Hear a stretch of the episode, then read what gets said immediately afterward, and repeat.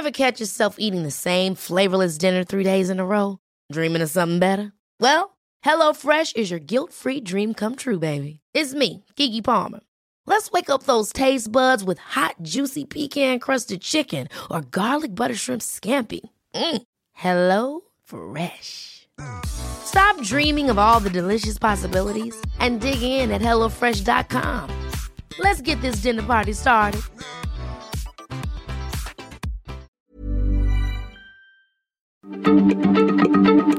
Heraldo Radio, la H se lee, se comparte, se ve y ahora también se escucha.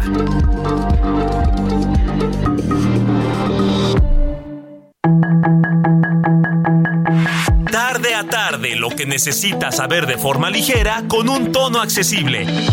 Solórzano, el referente informativo.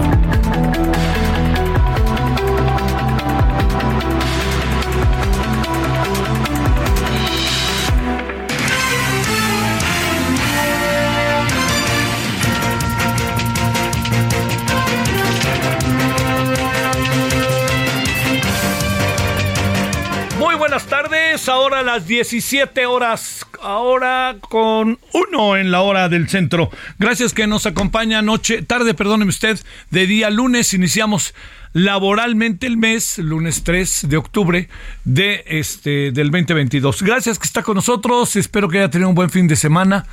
Eh, pasaron diferentes cosas el fin de semana, ¿eh?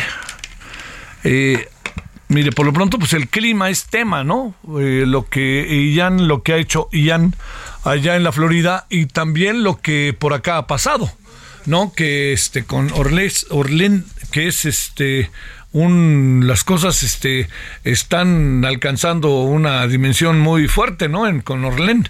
Entonces, este, eh, de cualquier manera, eh, aunque se haya degradado a tormenta tropical, pues no deja de llover y llueve en lugares en donde ha llovido mucho, entonces pues todo se acaba por juntar, ¿no? Todo acaba por, por ser ahí parte de, una situación que aunque no llegue con la fuerza de un este de un eh, eh, de un eh, huracán, de cualquier manera pega, ¿no? Bueno, entonces aquí andamos, le estaremos informando. Eh, yo le agradezco en nombre de todas y todos que nos acompañe. Está usted en el referente 98.5 de FM, Heraldo Radio, su servidor Javier Solórzano. Bueno, hay otros temas que son de enorme importancia. Yo, yo creo que, a ver, yo le, voy a plantear algo que me parece que, que es muy, que es mucho, muy importante, que tiene que ver con el hackeo. No, yo creo que por ningún motivo puede uno pasar por alto lo que es este hackeo a la, a la Secretaría de la Defensa Nacional. Y, y le voy a decir por qué me, me- me llama tanto la atención. Porque eh, mi impresión es que no hay un pleno acuse de recibo del gobierno. O sea, al gobierno le, le entraron con, le dieron con todo eh, por muchas razones.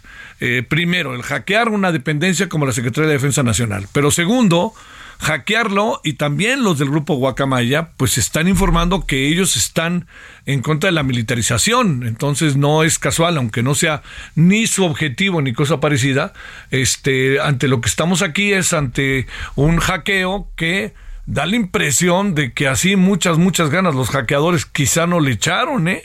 Y de cualquier ma- manera hackearon y vea el nivel de hackeo que, que hemos este que tenemos en este momento. Bueno, ese es uno de, los asuntos que por ningún motivo se puede este perder de vista, ¿no? No se puede perder de vista que es, es, uno de estos grandes, grandes temas, los cuales vamos a abordar. ¿Por qué? ¿Por qué? Porque digo, no, no, uno no sabe cómo reaccionan eh, o qué pasa al interior de las otrora herméticas, este, otrora herméticas, eh, este, eh, eh, fuerzas armadas, sino lo que sucede es que eh, ahora, otrora herméticas, ahora están ahí precisamente a la vista de todos nosotros y de los hackeadores, y ahí van poco a poco sacando toda la información a vida y por haber de lo que este de lo que hay allá dentro de la Secretaría de Defensa Nacional. Insisto, mi impresión, algo que llama la atención, es que no me no, no tengo la idea de que el gobierno haya hecho un severo este, acuse de recibo de lo sucedido. Me da la impresión de que el presidente, este, como que hasta lo menosprecia. Bueno, pues sí estoy enfermo. Señor presidente lo sabemos. A mí en lo personal no me gusta que esté enfermo. Pero esté enfermo, pues así nos pasa a algunos y nos enfermamos y nos enfermamos. Y algunas son enfermedades que no, ya no se van. Entonces hay que cuidarlas y hay que estar ahí, ¿no? Bueno, esto que le digo, esto que hoy eh, me parece que es de primerísimo orden, pues obliga obliga, ni más ni menos, a hacer un acuse de recibo serio, ver exactamente qué pasa, qué fue lo que sucedió, qué es lo que eh, provocó todo esto, dónde estaba. Eh, precisamente toda la, los mecanismos de prevención, ¿no? Como lo decíamos el viernes. Pero bueno, ahí está, y yo creo que el, el tema, yo le insisto, es de los más delicados, va a ver usted al paso del tiempo, es de los más delicados que se van a vivir en este sexenio. Así se lo adelanto. Va a ser, no crea que esté descubriendo el lo negro, pero ya verá que es este, son, van a ser, va, va a ser de esos este temas en donde uno dice, eh, aquí va a haber un, va a haber un, digamos, cuando se escriba la, la historia de este sexenio, ese va a ser uno de los asuntos de primer orden se lo puedo asegurar, garantizar y casi que este le digo que, que, lo anotemos, ¿no? Lo anotemos en nuestra en, nuestra agenda de vida. Bueno, y también le quiero decir que eh, otro de los de los asuntos que, que nos trae hoy eh, por acá es ni más ni menos que el tema de lo que sucedió ayer en Zapopan.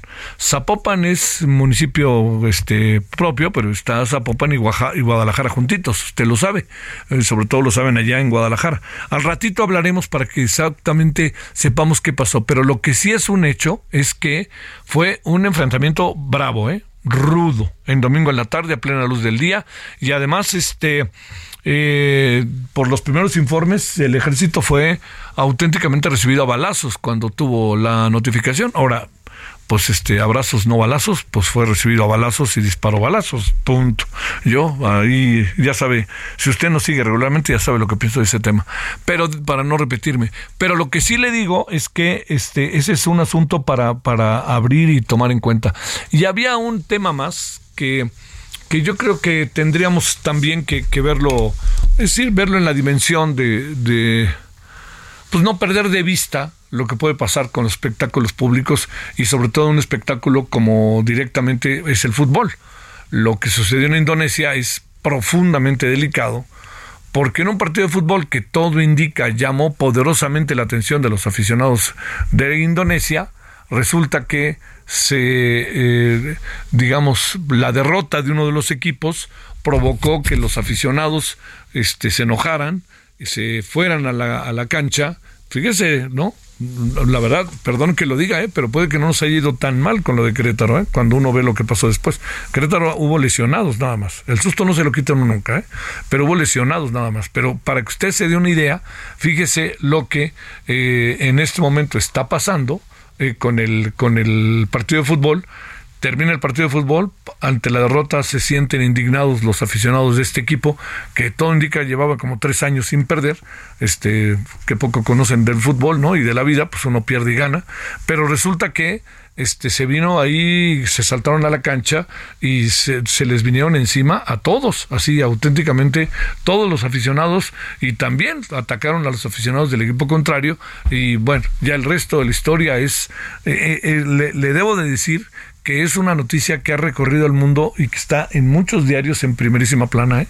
en muchos portales, porque es un asunto verdaderamente duro y rudo. Y también, por último, le, quería decir que este eh, algo que me parece que, que a mí me parece de enorme importancia, salvo su mejor opinión, es la victoria del Checo Pérez, que, que me parece que estuvo padrísima eh, digamos, hay, hay hasta hubo hasta hubo ahí informaciones que me llamaron mucho la atención, que, que, ahora quieren hacer un circuito callejero en lugar del Gran Premio que fuera allá en el Foro Sol. La razón es que pues, así gana Checo Pérez, porque en los circuitos callejeros parece que es un auténtico león de la rueda, como aquella vieja caricatura de Walt Disney, pero auténticamente se mueve como, como pez en el agua, ¿no? Entonces, este, además, arrancó yo no sé mucho de autos, pero lo leí las crónicas, arrancó, rebasó al que iba delante de él y toda la carrera, toda la carrera fue en primer lugar hasta que terminó. Eso está padrísimo. No sé si a usted le gusto, pero a mí me da mucho gusto, muchísimo gusto. Bueno, eso es parte de lo que tenemos el día de hoy. Vamos a irnos a, Zapopan, allá a Guadalajara, para saber que junto Zapopan y Guadalajara son dos municipios diferentes, que quede claro. Pero vamos a ver qué, qué, qué es lo que, lo que este, lo que nos cuenta Mayeli. Pero antes de ello, eh, le quiero decir que a partir de eh, muy pronto, muy pronto, a partir de hoy, primero, 3 de octubre, a partir de hoy, 3 de octubre, con enorme gusto, si usted me ha hecho el favor de seguirme durante un tiempo, sabrá lo que significa Acapulco. A Acapulco me parece maravilloso en todos los sentidos. Entonces, en todos los sentidos, ¿no? Este, y eh, resulta que desde hoy estamos en el 94.7 de FM en Heraldo Radio Guerrero. Padrísimo. Ojalá hagamos muchas cosas juntos y usted no deje de informarlos. Ya sabe que para su servidor Acapulco es un, es un, es un eje, es un eje muy importante para hablar sistemáticamente de lo que pasa en el puerto con todos los las vicisitudes, ¿eh?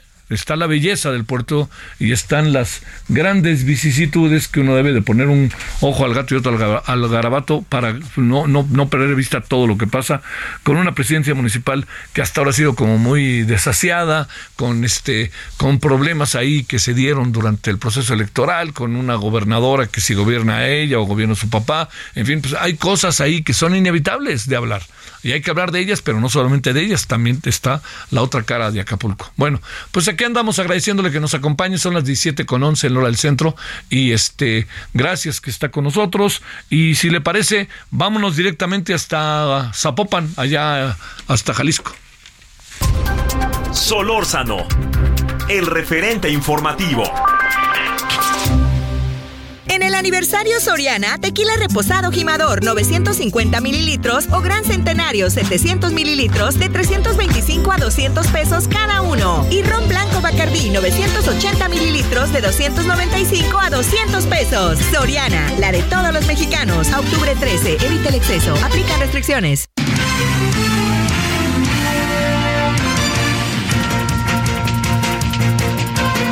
Aquí andamos, ¿eh? aquí andamos. Muchos saludos hasta Acapulco, querido. A partir de este día, 3 de octubre, estamos transmitiendo en el, transmitiendo en el 94.7 de FM, Heraldo Radio Guerrero. Bueno, 17 con 12 en la hora del centro. A ver, cuéntanos, Mayeli, qué sustote además de todo, ¿no? Así es, pues vaya eh, tarde las que vivieron las familias que estaban ahí por esta zona comercial de Andares, la Plaza Landmark en Zapopan, y es que fue eh, pues prácticamente casi 24 horas eh, de estos hechos, a las 5.30 aproximadamente cuando se escucharon estas detonaciones, civiles armados tenían un objetivo, iban con pues la idea de secuestrar a un empresario que se encontraba al interior de la, de la Plaza Landmark. Él estaba en un restaurante, abren fuego en contra de sus escoltas para intentar ingresar a la plaza y sin embargo, pues bueno, eh, derivado de esto, hay una persona que fallece al interior de uno, queda al interior de uno de estos vehículos que fue atacado y en las inmediaciones había elementos militares que, bueno, como parte del acuerdo que se tiene con el Estado para resguardar la zona metropolitana, pues estaban en ese momento ahí eh, escuchan las detonaciones, eh, también intervienen para impedir justamente que pudieran ingresar a esta plaza y es lo que detona pues este enfrentamiento. Además hay que eh, destacar pues en redes sociales obviamente circularon una infinidad de videos, los propios visitantes comensales que se encontraban en esta zona comenzaron a grabar y bueno también una primera versión se hablaba de que el intento de secuestro dirigido al cantante Julián Álvarez, sin embargo, minutos después el propio cantante a través de sus redes sociales desmiente esta versión. Él se dirigía hacia Pachuca Hidalgo, en donde tuvo una presentación la noche del domingo Y bueno, en este video que él hizo, pues desmiente esta versión. Más tarde, eh, las autoridades, pues también llegan de Fiscalía, Luis Joaquín Méndez Ruiz y también el coordinador general estratégico, eh, pues a revisar todo lo que estaba sucediendo. Se detiene, o se asegura más bien a dos vehículos, los cuales tenían placas apócrifas sobrepuestas. Ya también al interior de uno de ellos se localizan, pues, ropa, eh, algunos aditamentos, eh, también pasamontañas y sobre todo eh, algunos que tenían estas siglas del grupo del crimen organizado.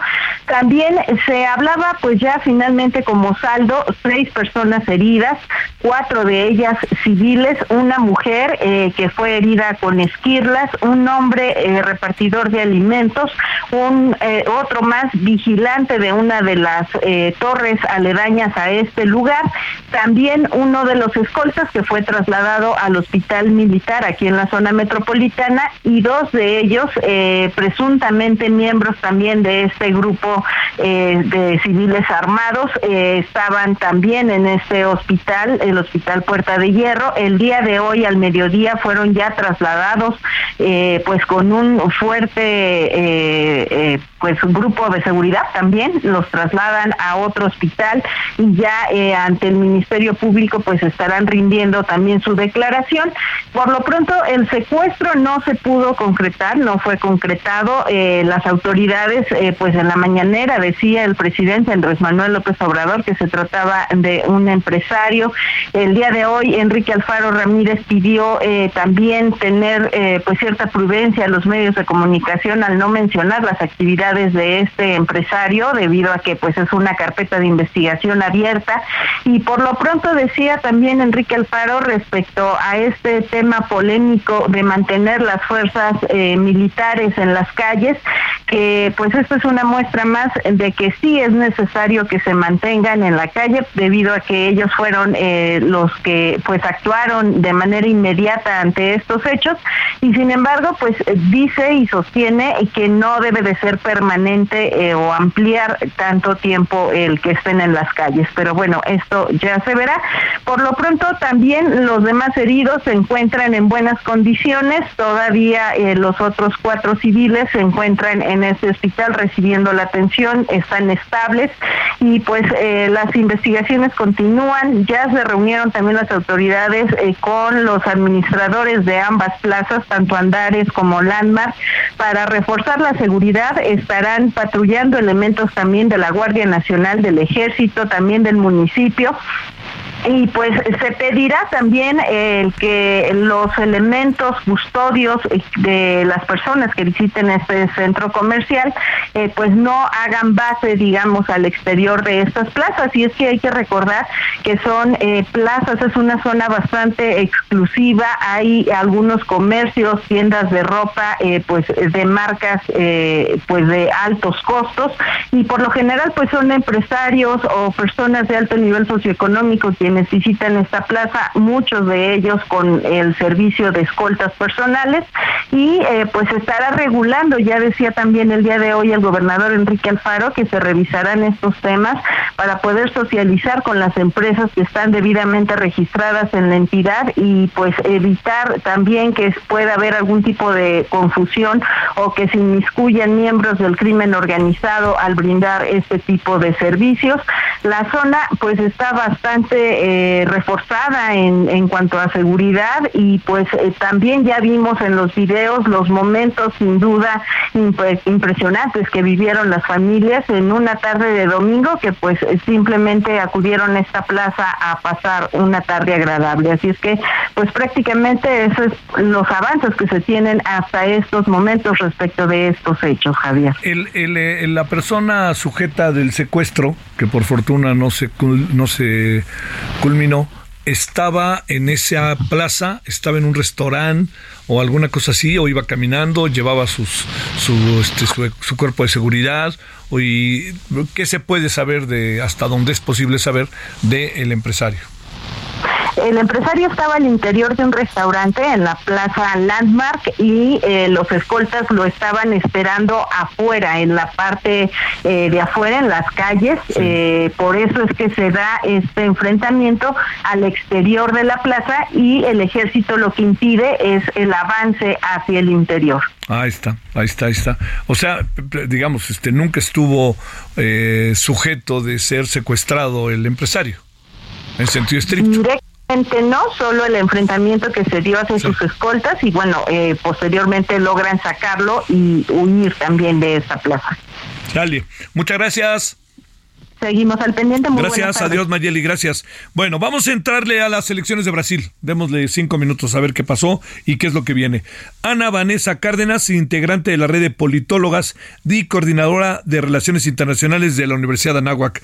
Querida Ana Vanessa, ¿cómo estás, Ana? Buenas tardes. ¿Qué tal, Javier? Muy bien. Muy, muchos saludos a ti y a todo tu auditorio. ¿Qué pasó ayer en Brasil? Porque además parece que como sea la derecha ganó el Congreso y las gubernaturas de la Federación, ¿no? Sí, pues así es, una elección muy polarizada, no solo desde las campañas y las preferencias de los brasileños, sino también en cuanto a los cargos que se jugaron ayer eh, y un fracaso más de las encuestas ¿no? Donde el voto oculto jugó un factor muy importante en favor de, de Bolsonaro, es es importante decir que tanto las fuerzas de Lula como las de Bolsonaro ayer confirmaron que siguen muy presentes en el país. Por un lado, Lula, a pesar de haber estado más de 500 días en prisión y con acusaciones importantes sobre corrupción, que bueno, finalmente eh, fueron desestimadas. Y por otro lado, Bolsonaro, que eh, parecía que mucha gente estaba desencantada, ¿no? Y que parecía políticamente poco correcto decir que iban a votar por la extrema derecha, bueno, pues obtuvo más de 10 puntos de lo que le daban muchas encuestas. Y entre ellos no se llevan pues el noventa y tantos por ciento de, de la votación, en la cual recordemos Brasil es obligatorio el voto y un más o menos un 21% de la población no votó por ellos y vamos a ver qué ocurre en la segunda vuelta porque Lula no la tiene fácil y eso es lo que demostró, como tú bien dices, haber perdido tres de las gobernaturas más importantes, la de Río de Janeiro, Minas Gerais y Sao Paulo. Entonces, vamos a ver eh, si logra captar los votos de Tebet y de Ciro Gómez, que posiblemente sean aquellos que podrían inclinarse hacia Lula, o que nos dé una sorpresa Jair Bolsonaro, a pesar de sus posiciones extremas, que hoy parecen estar más presentes que nunca, no solo en América Latina, sino con las elecciones de, Europa, en, Italia específicamente, un lema compartido, eh, Dios, patria y familia Oye, a ver, vamos a, verlo en perspectiva. Se, uno imaginaba que iba a ganar, eh, que no iba a haber segunda, que iba a haber segunda vuelta, pero que uno iba a ganar por unos, este, por un 10%, pero no fue así, ¿no? Lula no ganó por ese 10%, ¿no? No, claro que no. Eh, eh, a Lula le faltó, le faltó visión en cuanto que eh, hay algunas partes, incluso dentro de la izquierda o de las izquierdas, hay que decirlo, en Brasil, que, que siguen sintiéndose decepcionadas de, de los ataques y, de estas eh, demandas que se le hicieron por corrupción a Lula y que no los tienen en el bolsillo, ¿no? Y por otro lado, bueno, pues Bolsonaro, hay que decirlo, ha tenido suerte estos últimos meses con, con una economía que ha mejorado, con el apoyo pues sobre todo del Amazonas, ¿no? De los mineros, de los agricultores, que con toda esta política ante cambio eh, climático, pues les ha favorecido a sus posibilidades y a sus ganancias. Oye, vamos a partir de que gana Lula, ¿cómo le va a hacer para gobernar con un Congreso tan derechizado, eh? va a estar complicadísimo, un, un Congreso que no le va a permitir hacer nada, una población donde hay un bolsonarismo endémico, eh, no lo podemos negar, y por otro lado con unas promesas de campaña eh, que, prometen eh, seguir aumentando los apoyos y las políticas para los programas sociales, pero con una economía que no es la del 2003-2010 cuando los echó a andar, sino que tenemos hoy un país con altos grados de, inflación, donde las materias primas son muy importantes y han bajado de precio notablemente desde aquel periodo, y con una China en recesión que ha impactado grandemente a, a la región y especialmente a Brasil. Así que hay poco dinero y si Lula quiere cumplir lo que ha prometido, seguramente va a dejar aún más mal las finanzas públicas de Brasil que hoy van en declive. Uy, uy, uy, uy, Este, ¿Pesa un hombre como Fernando Enrique Cardoso o no? Pues yo creo que hoy hoy eh, creo que va más por los personajes, ¿no? Eh, pasa por por específicamente los dos candidatos, por el desencanto de la política, porque ni siquiera el voto hoy va a ser ideológico, sino es directamente el carisma de Lula y el carisma de, Bolsonaro y el bolsillo de los brasileños. Ana, te mando un gran saludo y el agradecimiento. Oye, a ver, un nada más. ¿Quién crees eh, el, segunda vuelta? ¿Lula o Bolsonaro? ¿Quién crees que gane? Hijo, me la pones difícil, Javier, pero me parece que van a ser elecciones muy, muy cerradas. Eh, creo que va a haber muy pocos votos. Y si consigue los votos Lula, eh, de Ciro Gómez seguro, eh, pero de Tebet, Tebet es complicado porque eh, eh, se inclina por el medio ambiente y ahí podría perder a los bolsonaristas. Si los consigue Lula. Gracias. Adiós, Ana.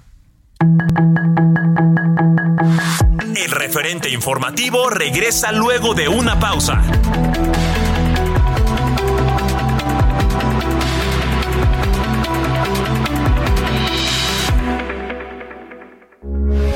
Heraldo Radio, con la H que sí suena y ahora también se escucha.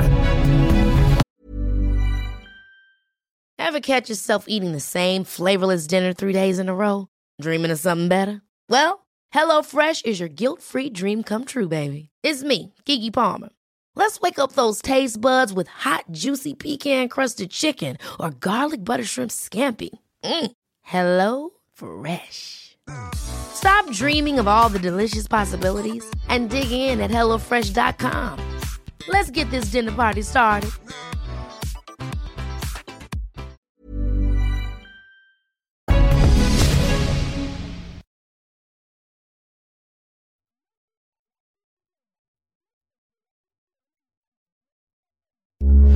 Heraldo Radio, con la H que sí suena y ahora también se escucha.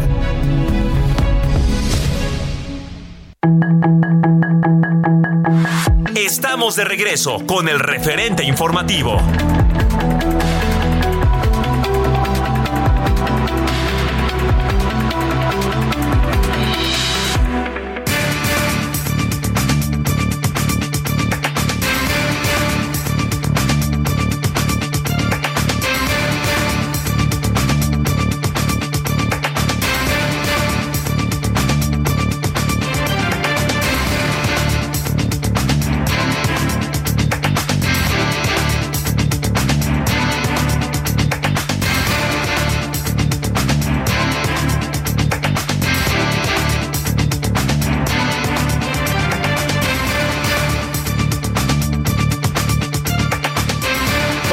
Vuelta. Este, eh, hay, hay, hay también otros asuntos. El, el, tema de la manifestación ayer y los gritos de fuera de ser. Ahorita lo platicamos este, un poquito si le parece, pero por lo pronto hablemos de cómo queda el ejército expuesto con la información que se ha venido dando a conocer, no solamente el primer día, sino también el fin de semana. ¿eh? Ahí va circulando poco a poco la información.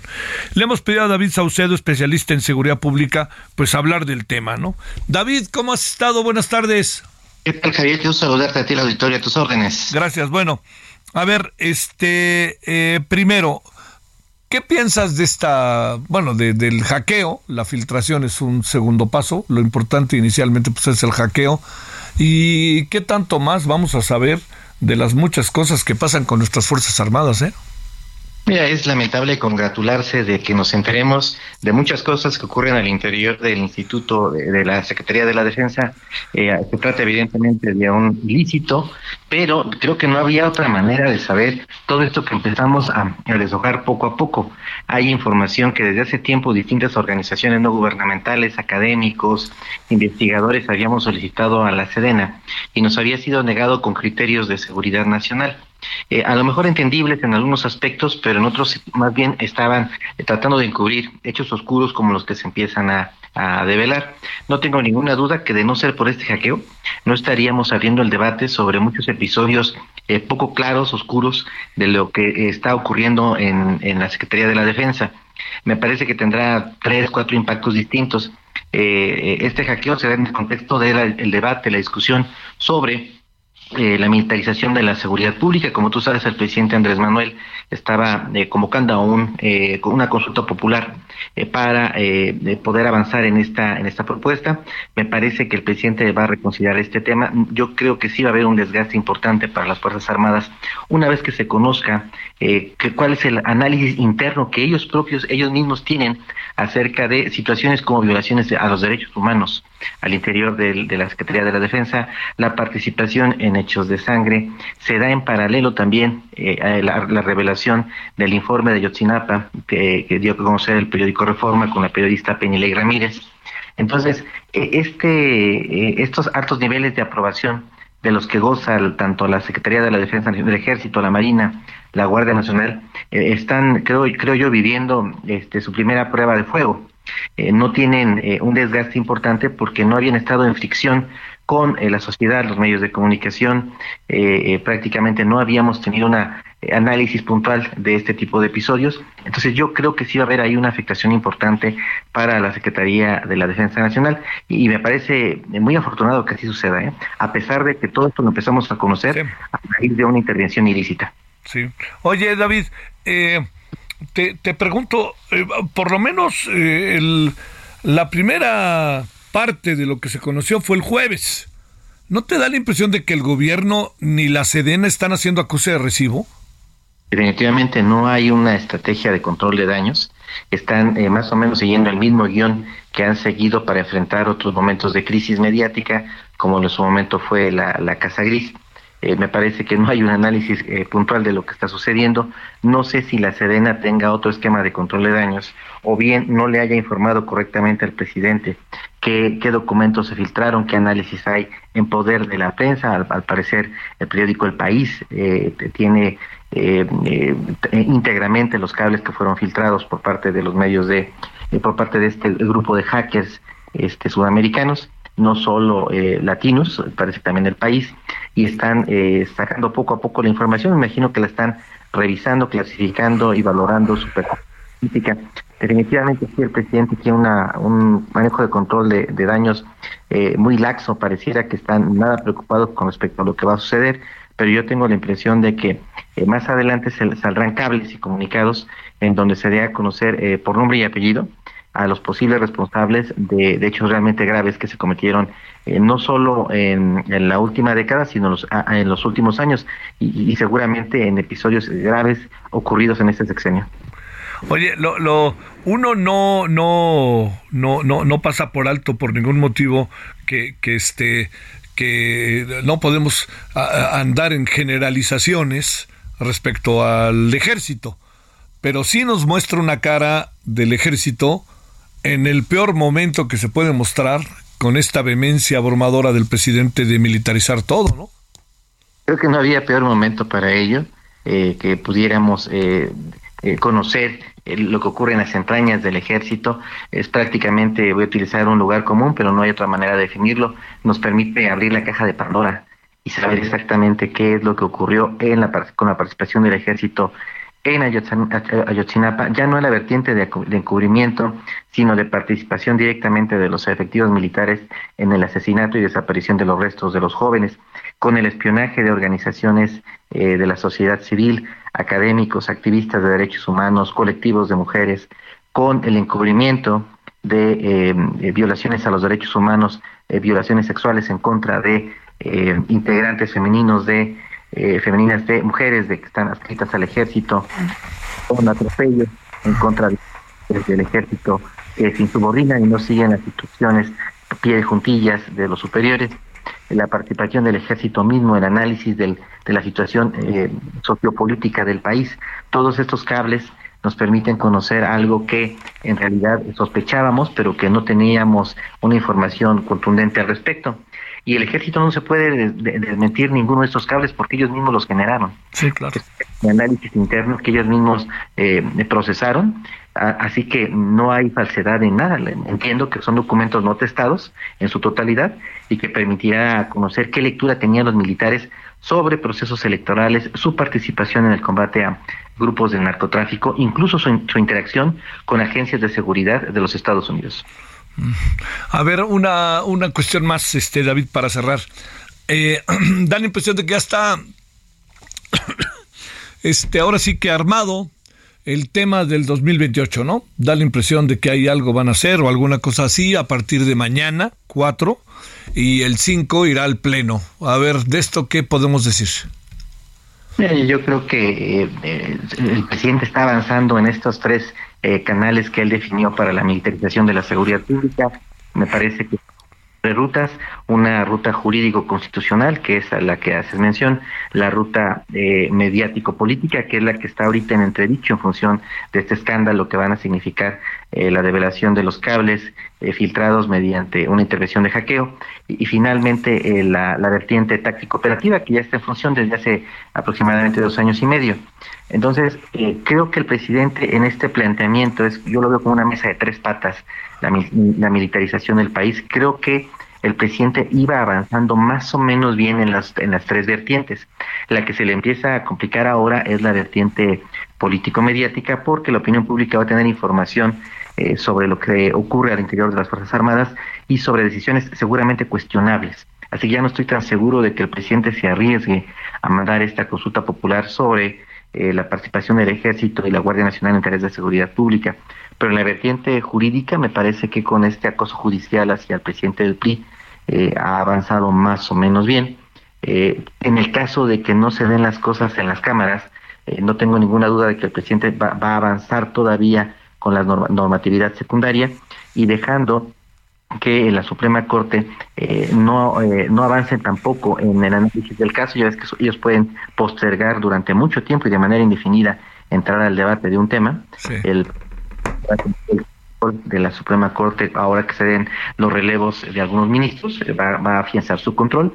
Entonces, creo que en esta mesa de tres patas, la que le está fallando y está quedando coja es la que tiene que ver con eh, la percepción eh, del ejército en, materia de opinión pública a raíz de, la, de estos cables que van a dar a conocer los hackers mediante medios de comunicación de México y España. Oye, este, lo que se ha venido difundiendo también, que es de profunda de profundo cuestionamiento, este, la verdad sí te digo es que, que, están este, sí, haciendo seguimiento de personas este, como si estuviéramos en los 60 o en los 70, ¿no? Y me parece que a raíz del desmantelamiento del CISEN y el Centro Nacional de Inteligencia pareciera que tiene otras tareas, el ejército eh, asumió estas funciones. Tengo entendido que también la Marina tiene desde hace tiempo una división a la cual le inyectaron presupuesto para realizar eh, labores de inteligencia, pero no en materia de seguridad nacional, lo que uno supondría como normal, sino labores de inteligencia política. Eh, lo cual obviamente es indebido, las escuchas telefónicas, seguimiento de personas, la labor de espionaje propiamente, no la pueden realizar bajo ninguna circunstancia ni la Marina ni la Secretaría de la Defensa, eso es lo que está en el papel de manera constitucional, desde hace tiempo sabemos que la Marina y el Ejército realizan eh, espionaje a civiles, sobre todo en la vertiente de combate al crimen organizado, pero desde una manera eh, ilegal, eh, porque ellos no tienen esta facultad, únicamente pueden realizar labores de inteligencia y de contrainteligencia este para temas de seguridad nacional, pero no no pueden estar espiando a periodistas, a defensores de derechos humanos, a colectivos de mujeres, eh, tendría que, eh, me parece, interponerse las demandas para que cese este tipo de, de, trabajos, porque además parece que hay una inversión en equipos de software, en tecnologías, pero seguramente no solo es el software, seguramente hay bases, antenas, este personal capacitado realizando puntualmente esta labor de, de investigación ilegal hacia comunicadores, defensores de derechos humanos y, personas que no tendrían por qué estar, siendo, estar, estar bajo la lupa de los militares. Te mando un gran saludo, David Saucedo. Muchas gracias. Gracias a ti, Javier. Un abrazo. Bueno, gracias. Eh, de acuerdo con datos de Comscore del mes de agosto, o sea, del, hace dos meses, eh, Heraldo Media Group es el grupo de medios digitales más grande del país. ¿Sabe cuántos millones de, usuarios únicos tiene el portal? 80 millones. Yo creo que es un fenómeno sumamente interesante, muy bien trabajadito, muy bien hecho. Y pues ahí lo invitamos a que se meta a los medios digitales que tiene el Heraldo Media Group, Comscore, son datos de esta empresa afamada. En agosto, 80 millones de usuarios. ¿Cómo la ve? Vámonos a las 17.43 en la hora del centro. Fernando Milanés, coordinador general del Congreso Mundial de las Familias en México. Fernando, ¿cómo has estado? Buenas tardes. Hola Javier, qué gusto saludarte y saludar a tu audiencia. Muy bien, gracias a Dios. ¿Tú qué tal? Bueno, a ver, viene el Congreso Mundial de las Familias que rompe récord de, de asistencia, pero también este, luego las familias ya no son como eran, o como cuando yo era chico y tenía 10 años, ahora tengo 60 más. ¿Qué ha pasado? ¿Cómo ves las cosas? ¿Y para qué reunirse? ¿Y qué van a conversar, Fernando? Eh, gracias, Javier. Pues fíjate que tuvimos eh, este fin de semana pasado efectivamente una participación récord, eh, 10 mil personas, eh, más del doble de la que se ha obtenido en ninguno de los congresos anteriores, de los 13 congresos anteriores que se celebraron en muchas partes del mundo. Y bueno, en esta ocasión que vuelve a México, pues vemos y, luego de la pandemia, de haber estado encerrados prácticamente dos años y medio, distancia social, mascarillas, etcétera, nos encontramos, eh, nos dimos cita en un ambiente impresionante de alegría, de esperanza, en que la gente quería volver a, verse, volver a escuchar, eh, darse cuenta cómo la familia que en estos últimos eh, tantos meses que decíamos, pues fue escuela, fue eh, oficina, fue este consultorio, casi psicólogo, lugar de entretenimiento, de todo, ¿no? Vino a ser pues este gran soporte social y pues la gente está muy interesada en, eh, escuchar al respecto de cómo poder mejorar las relaciones de pareja, las relaciones con los hijos, es ser mejor papá, mejor esposo, mejor mamá, eh, pues la circunstancia de vida que te haya tocado, como dices, efectivamente la configuración,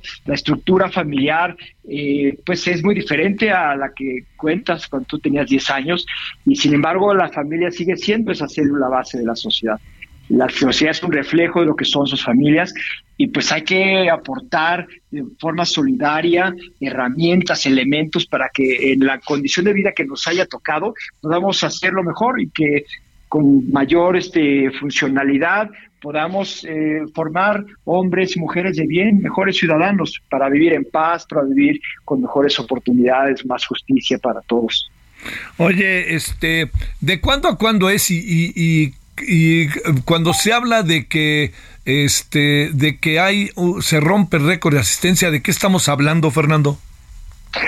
El, Congreso tuvo lugar del viernes pasado, de viernes 30 al ayer, domingo 2 de octubre. Eh, fueron eh, ocho mil participantes presenciales y eh, poco más de dos mil en línea a través de streaming y el congreso, los congresos anteriores, el más grande que nos reportan fue Polonia, eh, con 4.200 personas aproximadamente. Wow, pues este, oye, ¿y vienen qué? ¿De todo el mundo? ¿Cómo funciona, eh? Pues fíjate, vinieron sobre todo de, de, todos los rincones del país.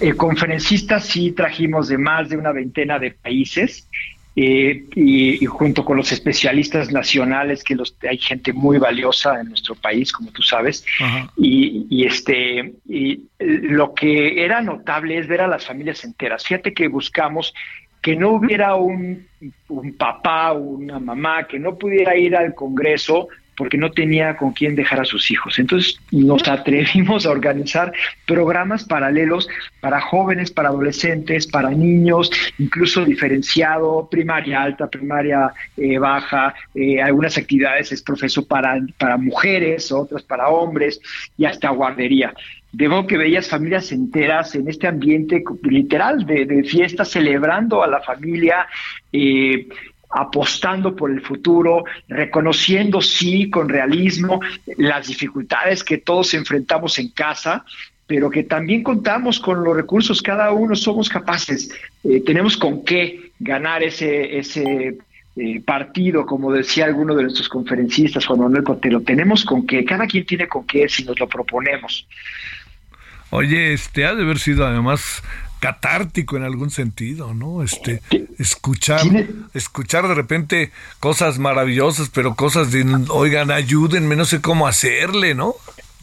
Tienes toda la razón, Javier. Es, eso se vivió, como que la gente y, decía eh, hace un momento, de, después de muchos años, no solo del encierro de, por el COVID, sino por tantos años antes, que no había habido un congreso como este, la gente estaba entusiasmadísima, se veía de verdad una, una alegría de poder escuchar estos temas, de, tener acceso a estos especialistas, gente tan notable, eh, y como dices, con el corazón muchas veces maltratado, porque todos todos de alguna forma u otra lo, lo, lo, vivimos, esos conflictos en casa, sufrimiento es un lugar común para muchos, pero también oportunidades para crecer, el perdón como ese gran regalo que nos damos en familia para poder reconciliarnos y poder ver adelante, crecer juntos. Pues temas que fueron eh, sembrando eh, en, el público pues esa esperanza, ¿verdad? Esa, eh, como decíamos, esta sociedad mexicana que tanto necesita de una causa de unidad, encontramos que en la familia podemos construir juntos. Y así nos dimos cita, no solo personalidades de distintos sectores de la sociedad, sino también de distintas religiones. Entonces nos damos cuenta que hay esta una, este, eh, la familia se presenta como una gran oportunidad de ser un proyecto de unidad, una causa que nos convoque sobre la cual podamos eh, construir un mejor país. Creemos que se puede construir una mejor sociedad familia por familia, pero no es en automático. la familia, como tú sabes, hay que trabajarla.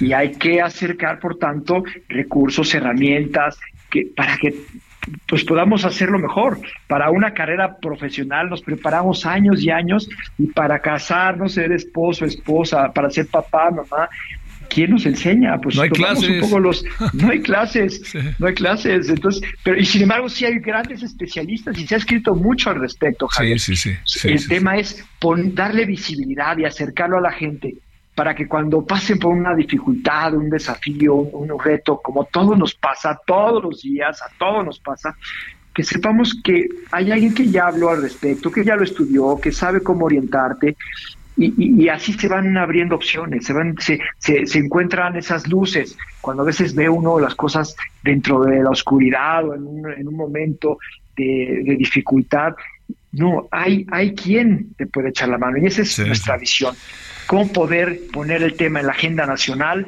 de forma que lo, tomemos con esa importancia, que con de forma solidaria nos, nos apoyemos unos a otros para que nos vaya mejor a todos. Sale, Fernando, te mando un gran saludo, Fernando Milanés. Buenas tardes. Muchas gracias, Javier. Saludos a tu auditorio nuevamente. Hasta luego.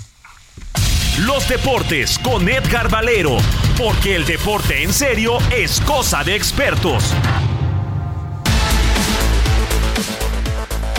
Oye, pues ahora sí, mi querido Edgar, ¿por dónde empezamos? A mí me emocionó lo del Checo Pérez. Ahí, a ver, ¿cómo viste las cosas? Fíjate, mi querido Javier, te saludo con muchísimo gusto. Eh, ¿Sabes cómo lo vi? Con la emoción que debe de darnos ver a un piloto al que nadie le ha regalado nada. Checo Pérez, cierto. Javier, ha tenido de su vida todo. Y sobre todo cuando te comparan con un fuera de serie, un piloto de otro mundo que es Max Verstappen que estás en el mejor carro, eh, que tienes que probar para qué te trajeron. Eh, victorias como esta le deben de... Es como una sobadita al corazón, digamos, de Checo Pérez. sí, sí. Que, se lo merece, eh, Javier, porque ¿Cuántas comparaciones se han hecho de Checo Pérez contra el piloto que me digas, no? Y, pues el, ayer, en la madrugada o en la mañana, eh, nada más terminó con cuatro campeones del mundo atrás de él, ¿no? Con, con Verstappen, con Fettel, con eh, Lewis Hamilton, con Fernando Alonso. Y eso se dice fácil, pero lo que, lo que ha trabajado Checo, yo creo que merece que se le reconozca, Javier. Son, son muy rudos a veces con la crítica, ¿no? Hasta casi empezando por nosotros, ¿no? O sea, supongo que pues uno dice, bueno, ¿y por qué le fue mal en esta carrera? Y entonces inmediatamente la prensa internacional, no, pues se le va encima. Y acá también, ¿eh? Uno que otro. Tienes toda la razón, ¿no? Sí, y mira, eh, por ejemplo, eh, algo que, que no valoramos es que atrás de, Checo venían los Ferrari. Los Ferrari que están teniendo un temporadón que sí han cometido muchas equivocaciones. Pero, por ejemplo, ¿sabes qué criticaban allá los diarios italianos de los Ferrari? Que decían, no supieron aprovechar el mal día de Verstappen. y Checo lo aprovechó desde el primer momento no solamente eh, la situación de Verstappen, sino en la primera vuelta ya estaba en la punta de, esta competencia, allá en Marina Bay, en este hermoso circuito en Singapur, y, mantener a raya a un piloto como este, el eh, monegasco eh, Charles Leclerc, no es cosa fácil, pero así es como te hace respetar, Javier. Así es como te hace respetar. Oye, ¿cómo ves el fútbol? Híjole, este, eh, mira, eh, por ser la persona que eres a la que quiero, admiro y respeto, solamente diré que las Chivas perdieron. no hay futuro, ¿verdad? No se ve un futuro claro ahorita, ¿no? Bueno, yo creo que el, si podía haber tenido un rival al que le puede ganar Chivas, yo creo que es el Puebla. Eh, en el reacomodo del repechaje rápido, Tigres Necaxa, Toluca Juárez, Cruz Azul León y Puebla Chivas. Esta que es la serie más pareja, creo que es donde Chivas tiene más chance. Eh, no se pudo meter ni siquiera entre los mejores ocho, pero sí hay que recordarle a los muchachos de cadena, mi querido Javier, que todos los partidos cuentan hasta que llegue el silbatazo final. No te pueden hacer el gol de la derrota en oye, el minuto Oye, y además solito el centro delantero. Solito. O sea, no había manera que lo fallara.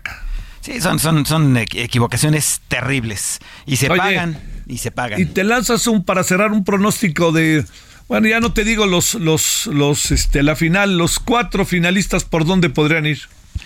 Pues eh, yo creo que, van a avanzar Tigres, Toluca, León. Ahí, te encargo ese, Javier. El León sobre Cruz Azul y Chivas sobre Puebla. Esos van a alcanzar América, Monterrey, Santos y Pachuca, que jugaron una temporada aparte de los demás equipos. Ciertísimo, ciertísimo. Querido Edgar, te mando un gran saludo. Igualmente, mi querido Javier, gracias, buenas tardes. Gracias a ti, muy buenas tardes.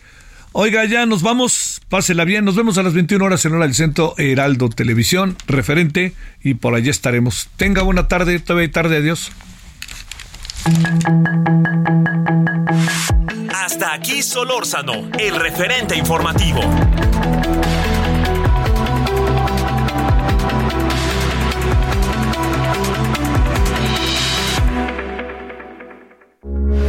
Heraldo Radio, con la H que sí suena y ahora también se escucha.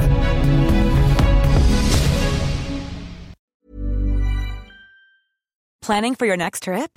Elevate your travel style with Quince. Quince has all the jet setting essentials you'll want for your next getaway, like European linen, premium luggage options, buttery soft Italian leather bags, and so much more. And is all priced at 50 to 80% less than similar brands. Plus, Quince only works with factories that use safe and ethical manufacturing practices. Pack your bags with high-quality essentials you'll be wearing for vacations to come with Quince. Go to quince.com/pack for free shipping and 365-day returns.